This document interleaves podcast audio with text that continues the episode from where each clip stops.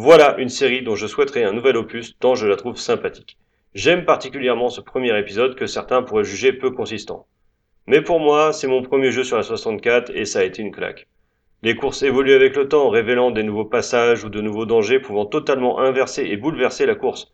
Par exemple, nous commençons la course Drake Lake dans un brouillard coupé au couteau, rendant la course extrêmement périlleuse. Mais nous la finissons sous un magnifique soleil. D'autres fois, il faudra faire attention à la marée qui change totalement le trajet optimal et dans les modes les plus difficiles, des mines viennent s'ajouter un peu artificiellement. Et les environnements sont beaux et variés. De la belle plage au sable clair sur fond de soleil couchant, à la forteresse marine sous l'orage en passant par la mégalopole de nuit ou le glacier, vous n'aurez jamais l'impression de vous répéter et vous serez sans cesse dépaysé. Une excellente démonstration du savoir-faire de Nintendo.